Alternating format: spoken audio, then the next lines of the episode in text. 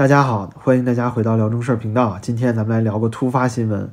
昨天下午五点半呢，广州的市中心正佳广场啊，发生了驾车恶意撞行人的报复社会的事件。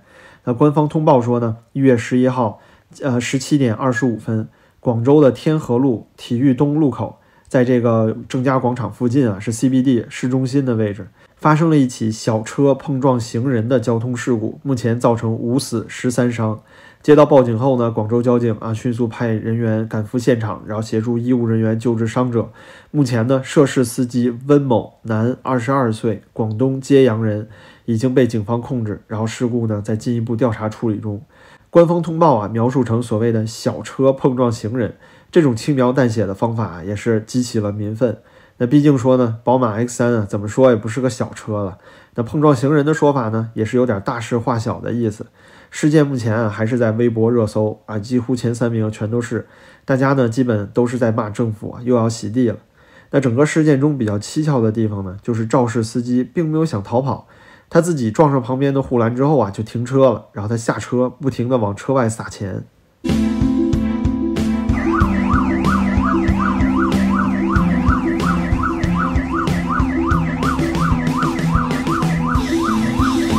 广场这里啊，红绿灯这里啊，那个宝马，宝马。几个人阿叔？你显得我很善良的。你咁样，你咁样，你咁样，你你先善良的。黄坤明，是我叔。我亦咁樣啊，跟因佢嗰度係有四個人啊，自己啊。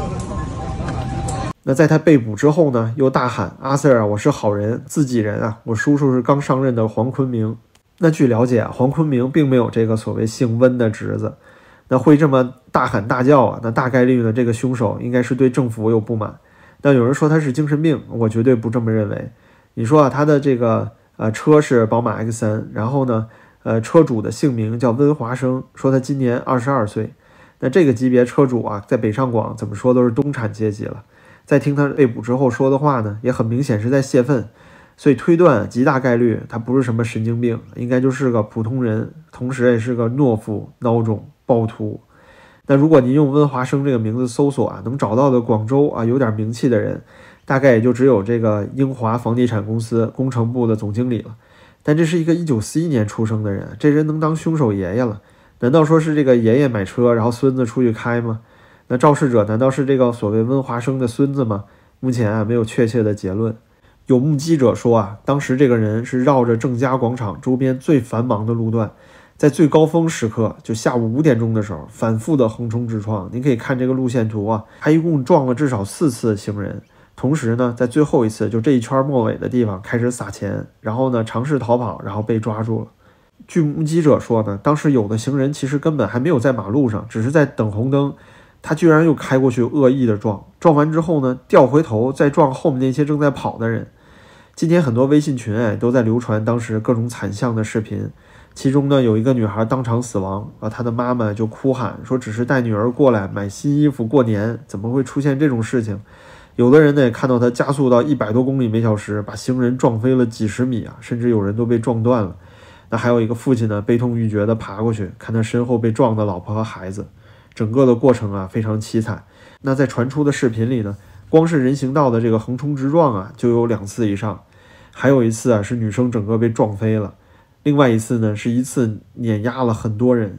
那这些视频啊因为非常暴力血腥，没有办法发在油管里，我已经把链接呢放在视频说明里了。这些视频啊现在都在我的推特账号里。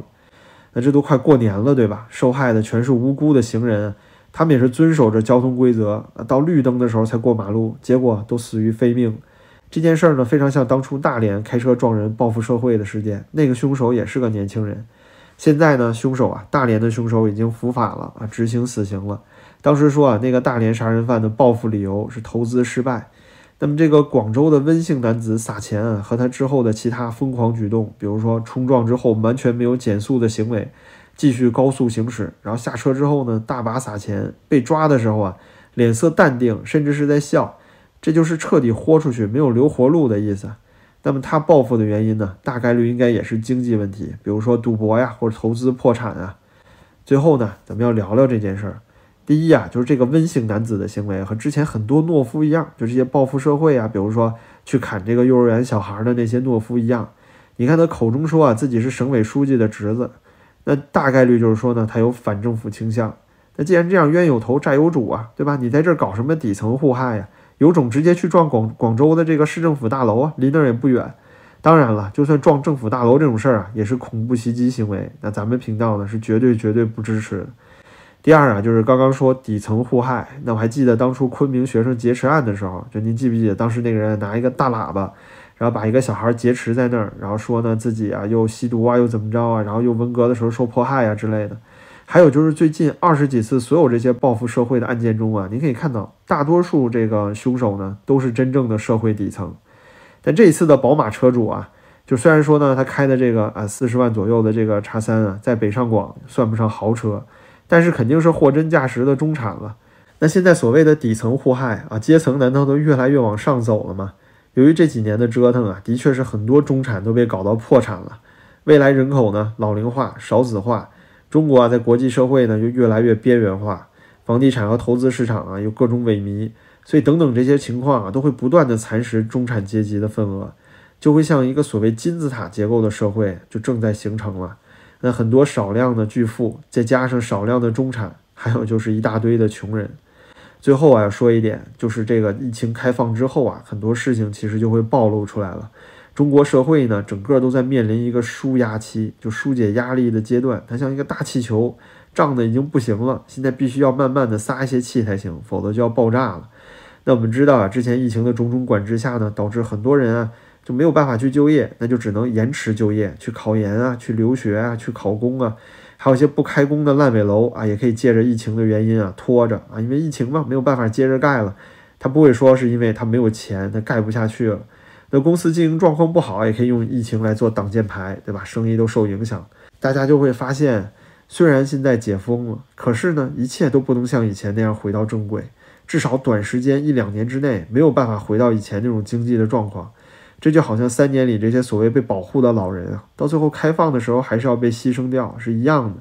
那很多这三年里没有破的产，还没失的业，现在就要开始集中爆发了。同时呢，又将近年关，更多的人会去犯罪，还有这么一些啊，就极端的这些畜生就会去欺负弱小，去报复社会。